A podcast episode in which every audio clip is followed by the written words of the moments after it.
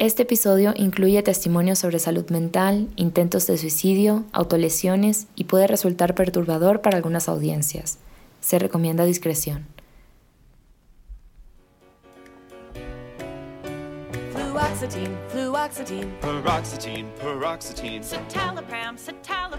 Esta canción, que ganó un premio Emmy en el 2019 a Mejor Letra y Música como parte de la serie Crazy Ex-Girlfriend, intenta, en clave de comedia, Charleston y pasos de tap, quitar el estigma que existe en torno a las enfermedades mentales y a cómo las enfrentamos. Esto es, ir al psicólogo, psicoanalista, psiquiatra, medicarse o seguir un tratamiento. La serie no habla sobre masculinidades, pero sí muy amplia y profundamente sobre trastornos mentales y la neurodivergencia desde un ángulo fresco, lejos del estigma o el señalamiento.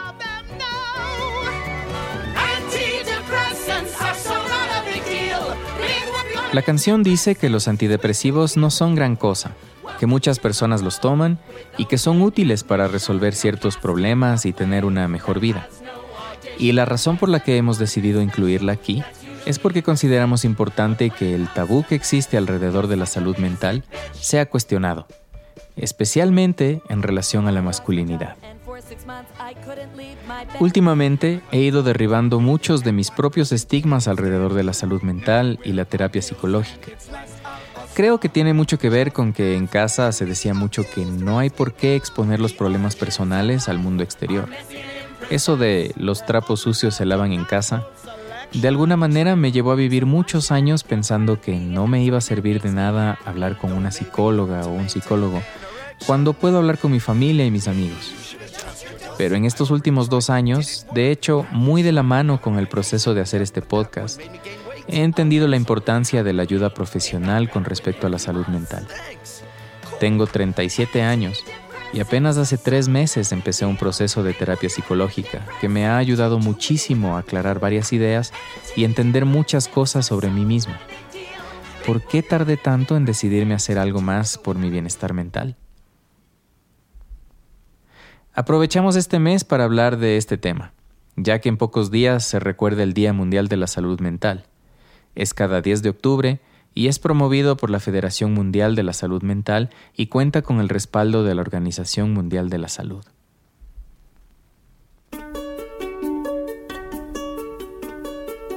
Esto es Oreja Peluda, un podcast para repensar las masculinidades. En el episodio de hoy hablaremos sobre la relación existente entre salud mental y masculinidad.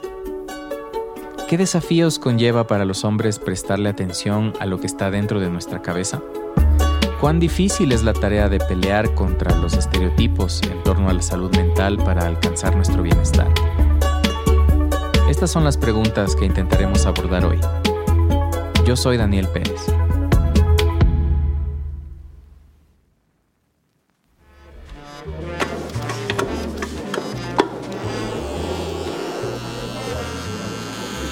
En Estados Unidos, Lorenzo Lewis, un emprendedor estadounidense de 34 años con un duro antecedente familiar y personal, decidió crear The Confess Project, el primer movimiento de salud mental en barberías. Sí, en barberías, que según dice, está comprometido con la construcción de una cultura de salud mental para niños, hombres y sus familias mediante la capacitación de peluqueros y barberos para que sean consultores o asesores de salud mental para sus clientes. Hasta el momento, el proyecto ha sido un éxito y cuenta con más de 600 peluqueros certificados en 35 ciudades norteamericanas de 14 estados. Los barberos capacitados y que brindan ya este servicio conocen a las familias de sus clientes y las circunstancias de sus vidas. La terapia que les brindan se fundamenta en la escucha activa, la validación, un feedback oportuno a los problemas que los aquejan y sobre todo a terminar con el estigma. Pero, ¿por qué barberos y peluqueros? Es simple, porque allí es donde los hombres estamos más dispuestos a abrirnos y conversar. Hablar. Algo que parece tan fácil. Aunque The Confess Project está enfocado sobre todo a hombres afroamericanos, Creo que podemos decir con certeza que pocos de nosotros nos animamos a hablar de lo que nos pasa. El Instituto Nacional de Salud Mental de los Estados Unidos dice que aunque la depresión afecta tanto a los hombres como a las mujeres, los síntomas pueden ser muy diferentes. Además, asegura que los hombres son menos propensos que las mujeres a reconocer, hablar o buscar tratamiento. Por nuestros contextos culturales, sociales e incluso familiares, es común guardar las emociones en el último cajón de nuestro corazón y simplemente hacer de cuenta de que no ocurre nada, cuando por dentro ocurre todo. Esto lo sabe de primera mano Luis Fernando Vargas. Soy costarricense, trabajo como editor en el podcast narrativo distribuido por NPR Radio Ambulante y estamos aquí conversando sobre mi tema favorito que es la salud mental. A este periodista de Costa Rica, el silencio, el tabú, hablar poco o nada de este tema al interior de su familia, pese a que siempre había sido el elefante en el cuarto, le pasó factura y su precio fue muy alto. Yo vengo de una familia donde este tema era bastante tabú hasta que se volvió inevitable y nos explotó en la cara. Y fue un proceso de apertura un poco grande de no hablamos de esto, Ah, tenemos que hablar de esto porque este muchacho se va a morir. Luis Fernando salió hace poco de una de las crisis de salud mental más severas que ha vivido en su etapa adulta. Empezó más o menos en el 2016 y terminó en el 2021. Hoy, que mira hacia atrás y revisa lo vivido, cree que el detonante inicial de esta crisis estuvo estrechamente relacionado con el rol de género que se supone que deben tener los hombres la demanda social de un éxito laboral desde el inicio y estar en capacidad de proveer a la familia.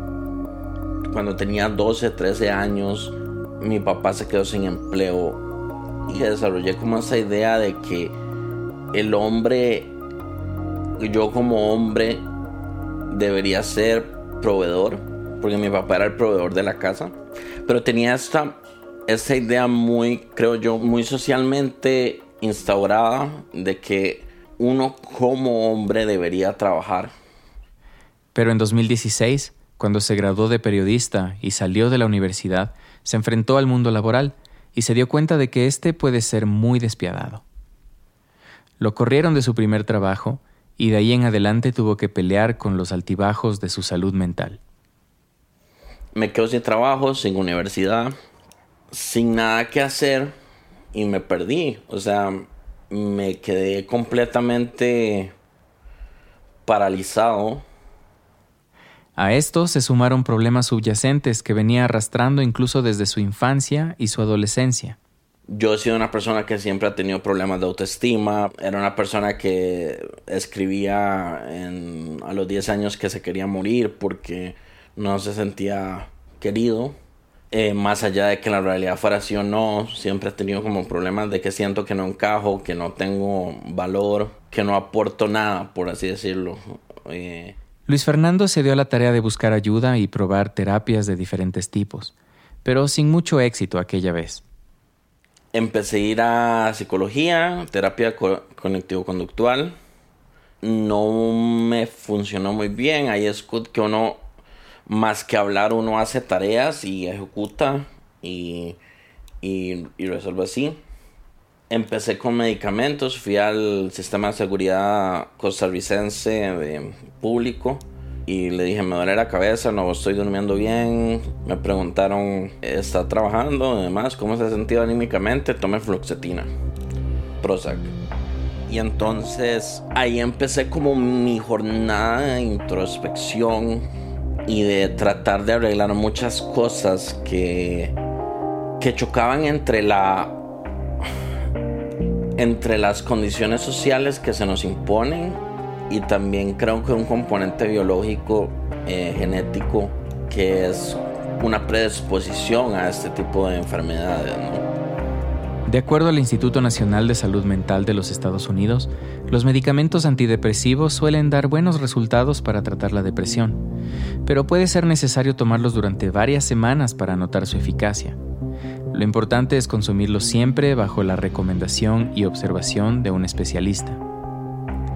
Pese a que su entorno había mejorado un poco, pues nuevamente tenía trabajo, los fantasmas de pasados dolorosos y algunos pensamientos recurrentes reaparecieron con mucha fuerza. Yo ya estaba trabajando en el trabajo que estoy, donde he recibido apoyo incondicional, comprensión y amor. Una vez que conseguí trabajo, esa necesidad de proveer se solucionó, por ejemplo. Empezó una cuestión de, uy, soy suficiente para este proyecto, mi talento es suficiente, no escribo bien, no escribo lo suficientemente bien, no puedo lidiar con esto. En 1985, el escritor William Styron empezó a sufrir un insomnio devastador y una constante sensación de malestar que no podía explicar. Eran, sin saberlo en ese momento, las primeras señales de una depresión muy honda que lo llevó al borde del suicidio. Esto es lo que el novelista cuenta en el libro testimonial Esa visible oscuridad, una historia con la que Luis Fernando se ha identificado profundamente. Y luego de la búsqueda fallida de una terapia o tratamiento que compagine con él, se fue sumergiendo cada vez más en lo que él llama una espiral descendiente de locura, pero también de dolor, tristeza y falta de esperanza. La pandemia, por otra parte, agudizó mucho más esa situación, y entonces ocurrió lo peor. Cómo iba sintiéndome más solo, más aislado, más inseguro de mi necesidad de existencia y culmina con unos intentos de suicidio, una sobredosis, eh, autolesiones. Me acuerdo el 9 de enero del 2021, yo llevaba ya unos días consumiendo eh, clonazepam de una manera poco responsable. No tengo que, que morirme ya, sino simplemente fue una reacción como muy como muy instintiva de tomarme nada más esos frascos de clonazepam, ¿no? Y me acuerdo que eso fue como a las 3 de la mañana, a las 5 de la mañana me fui para la casa de mis papás y le dijo necesito ayuda. En el hospital psiquiátrico no fueron súper, súper atentos. Una cuestión de, ah, está tratando de llamar la atención porque lo hizo ok, usted se tomó esto, va a tener que ir al hospital general a que le laven el estómago o algo. Terminé en el hospital general y ahí a las seis horas de monitoreo salí.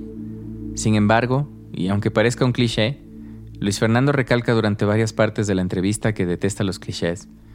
Este episodio doloroso y sorpresivo tanto para él mismo como para su familia logró que vea algo que antes no había visto y se anime a comenzar de nuevo uno siente como que toca fondo y que todo importa tampoco. E, esa experiencia me, me hizo ver que no hay nada tan importante en la vida de ninguna manera para estar sufriendo de esa forma. Lo que tiene solución, tiene solución y lo que no tiene solución, no tiene solución. Nada más trata de hacerlo mejor. Y, y ese día me dijo que voy a tratar de ayudarme. No me voy a abandonar un día a la vez, no pensar en el futuro, en lo que tengo que dar, sino que un día a la vez y tratar de disfrutarlo. El diálogo y la relación con su madre han mejorado a partir de ese suceso.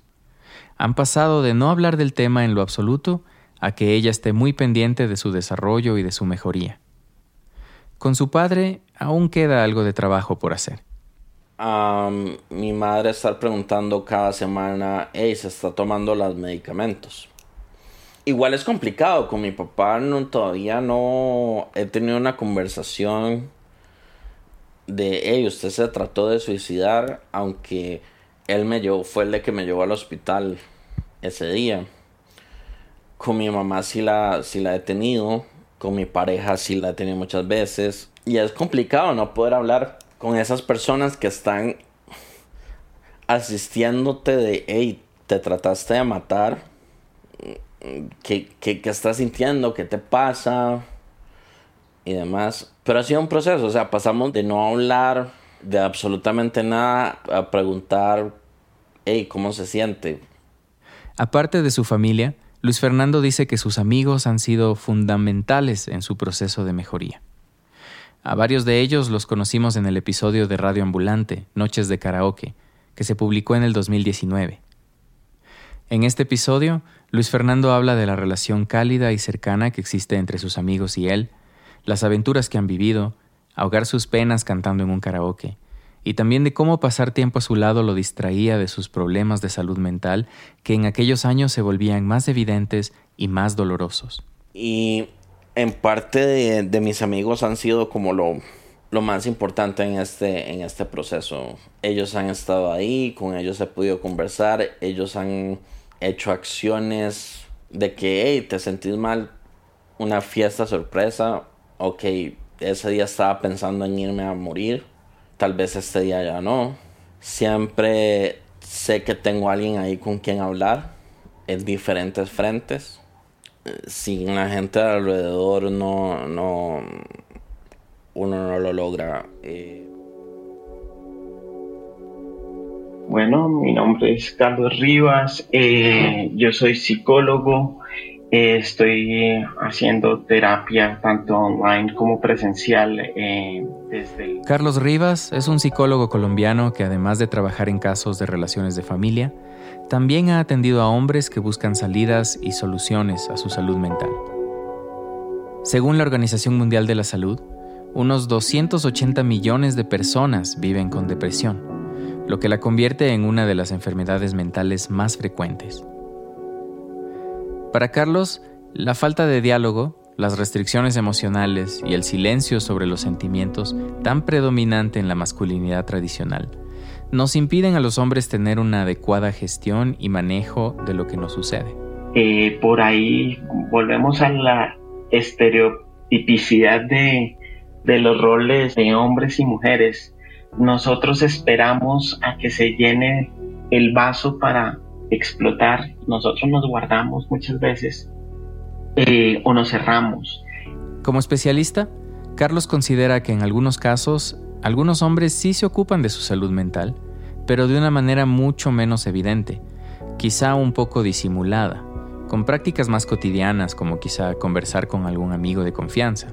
Lo que pasa es que ese cuidado no es tan evidente como se en las mujeres, eh, se da de otro orden y eso es muy típico de nuestras masculinidades, entonces se va uno con el amigo y de pronto habla medio en broma, medio en serio y va planteando uno la, la situación. La forma de cuidado es diferente a las mujeres, pero definitivamente sí es necesario hacer un trabajo serio de promoción de la salud mental, particularmente en hombres.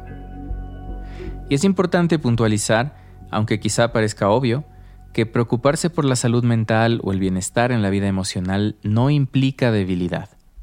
Todo lo contrario, hacerse cargo de lo que no está bien y puede mejorar con trabajo psicológico implica valentía y fortaleza. Y en ese camino hay mucho que podemos aprender de muchas mujeres. Ellas tienen más recorrido en el sentido de saber cómo expresar emociones, a cómo reconocer la vulnerabilidad sin implicar debilidad. Eh, y es algo que como género eh, debemos aprender de ellas. Si la comunicación es algo que se le da más fácil a las mujeres, ¿cómo podemos perderle miedo a eso tan necesario que nos falta y que a veces nos encierra en nosotros mismos? hay veces basta con expresarlo y, no necesitamos ser siempre los, los que arreglamos el problema. Eh, es un poco ser eh, escuchas activas, oír por el solo hecho de oír, no oír pensando más en responder o pensando más en arreglar, sino la presencia y la eh, escucha activa por parte de nosotros. Una escucha activa, sin necesidad de tomar una acción concreta, puede hacer la diferencia. Sí, solamente escuchar, o mejor dicho, escucharnos. Cuando uno se oye es más o menos como cuando uno escribe, uno toma distancia y al tomar distancia puede uno como quitarse eh, eh, el estar tan abrumado por el problema y uno decir, oiga, no había mirado esta perspectiva, oiga, mm, de pronto yo me estaba armando una tormenta en un vaso de agua. Tome esa distancia de su problema y, sea usted como su propio acompañante en el proceso. Los hombres rara vez nos escuchamos, entonces también eso es lo que se hace. Carlos afirma que los hombres solemos ser ciegos emocionales, como lo somos para ciertos colores. De la misma manera en la que nos cuesta distinguir el color palo de rosa del color salmón, por ejemplo, a veces nos cuesta distinguir el enojo del resentimiento o del cansancio o de la tristeza. Y eso es un problema para atender oportunamente a nuestras emociones. Creo que eso atraviesa por el hecho de que no tenemos tan desarrollado el lenguaje emocional. Es decir, rara vez nosotros podemos identificar emociones en nosotros mismos. Rara vez tenemos el lenguaje para decir, una cosa es estar disgustado, otra cosa es estar frustrado, otra cosa es estar triste. Y hay veces nosotros manejamos un lenguaje muy genérico para esos matices emocionales. Un poco de esto es lo que experimentó Cristian Muñoz, uno de nuestros oyentes, quien respondió a nuestra encuesta en redes sociales que hicimos a propósito de este episodio semanas atrás. Creo que lo más complejo del proceso de terapia ha sido poder entender mis sentimientos, darme cuenta de ellos, que es algo como hombre, por lo general, los ejemplos que he tenido alrededor ha sido de no mostrar justamente los sentimientos, no hablar de ellos y por ende cuesta mucho identificar qué está pasando, por qué reacciono de ciertas formas o por qué ciertas cosas me hacen reaccionar de alguna forma. Entonces ese viaje introspectivo creo que ha sido lo más complejo en cuanto a, a mi construcción como hombre. Tal como decía Luis Fernando anteriormente, sin la gente a su alrededor, quizá no lo hubiese logrado. Volviendo con Carlos, él recalca la importancia de los lazos afectivos a nuestro alrededor como el soporte emocional que muchas veces necesitamos y a los que no acudimos por machismo. Eh, parte de la, de la buena salud mental es tener eh, buenas redes de apoyo, algo que nosotros aquí en Latinoamérica tenemos bastante fuerte comparados con otros lugares y aprovechar eso. En ese sentido, nosotros somos muy privilegiados. La familia es importante, nuestros amigos, nuestros colegas, eh, nuestras eh, parejas. Somos ricos en, en, eso.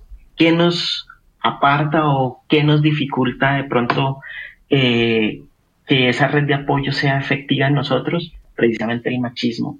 El machismo entendido como soy eh, lo suficientemente fuerte para poder lidiar con esto solo. Y en algunos casos, la complicidad también ayuda a abrirnos y a compartir más sobre lo que nos pasa y que quizás le pasa también a otros, como le sucedió a Luis Fernando. Es extraño cómo este tema nos une en silencios. Me acuerdo estar en un evento, una feria del libro creo que era, y estaba hablando con una librera y algo dije, ah, sí, es que estoy tomando medicamentos y no sé qué. Y hubo como una mirada y como, ah, ok, tal vez pueda hablar de esto, ¿no? Que me está pasando. Y literalmente mi jornada durante estos años ha sido como, hablemos de esto lo más posible, de la manera más abierta posible, no por exhibicionismo ni por, ah, mírenme ni por ganas de figurar, sino porque tal vez, aunque sea una persona, va a decir, ah, ok, esta persona está hablando de esto, significa que yo también puedo hablar de esto. Bueno, yo soy Lorena Peñerrera, soy psicóloga clínica de formación, especialista en temas de violencia de género, realizo terapia psicológica enfocada en adolescentes, mujeres adultas y hace aproximadamente unos dos o tres años empecé a trabajar con hombres adultos. Lorena, psicóloga ecuatoriana, habla de la terapia psicológica como una herramienta para que los hombres atendamos oportunamente nuestra salud mental. La terapia, dice, facilita esa deconstrucción necesaria en los hombres en el arduo camino a estar nuevamente en contacto con nuestras emociones lo contrario a lo que la sociedad nos ha enseñado. O sea, yo creo que es un recurso. No quiero decir eh, que todas las personas tengan que ir a terapia, o sea, sería el como el escenario ideal, pero sí creo que las personas que deciden ir más allá, o sea, como hacer todo este, este proceso de deconstrucción, tiene que ser una deconstrucción acompañada.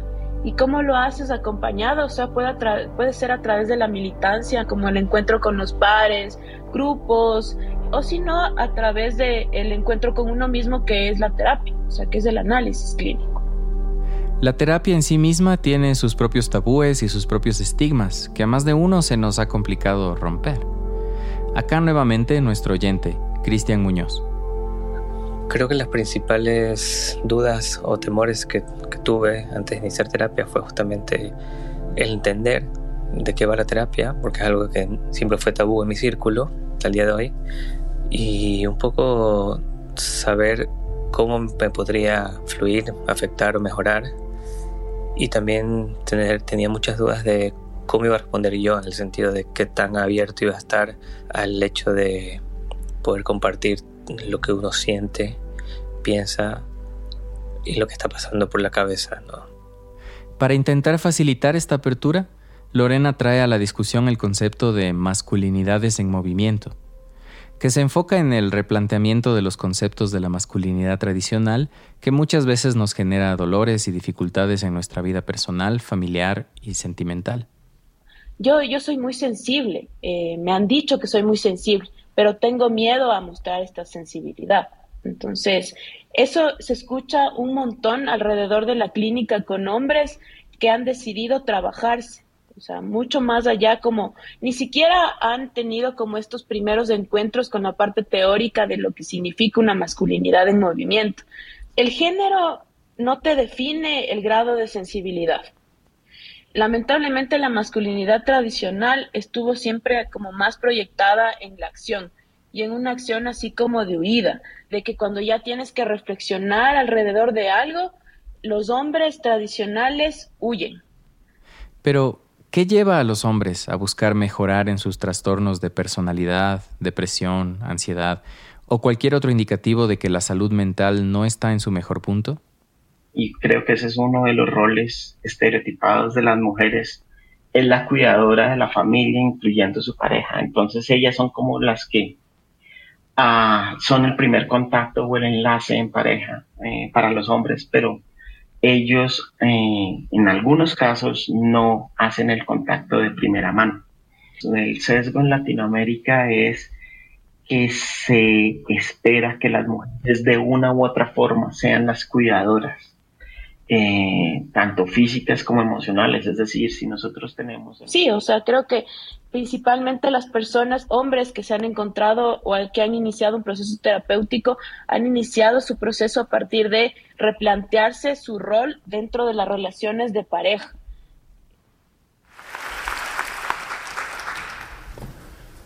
I felt a funeral in my brain and mourners to and fro la voz que escuchamos es la de Andrew Solomon, escritor estadounidense, durante una charla TED leyendo el fragmento de un poema de Emily Dickinson.